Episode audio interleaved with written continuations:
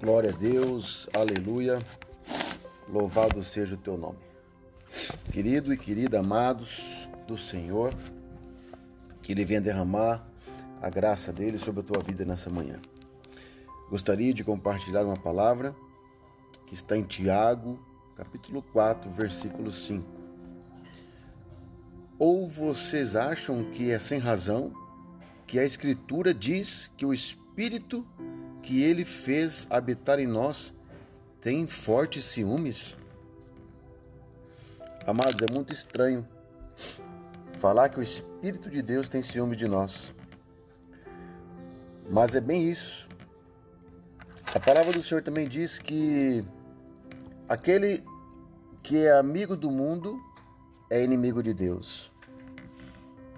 Então, queridos, o Senhor ele nos fez, ele nos projetou para adorarmos a Ele, porque Ele é o nosso Criador.